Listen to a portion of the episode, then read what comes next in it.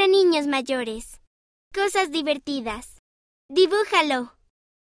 El profeta Ezequiel enseñó que Jesucristo es como un pastor y que nosotros somos como sus ovejas.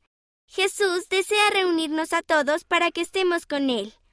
Sigue los pasos que se encuentran en la página 40 para dibujar un pastor que guía a las ovejas.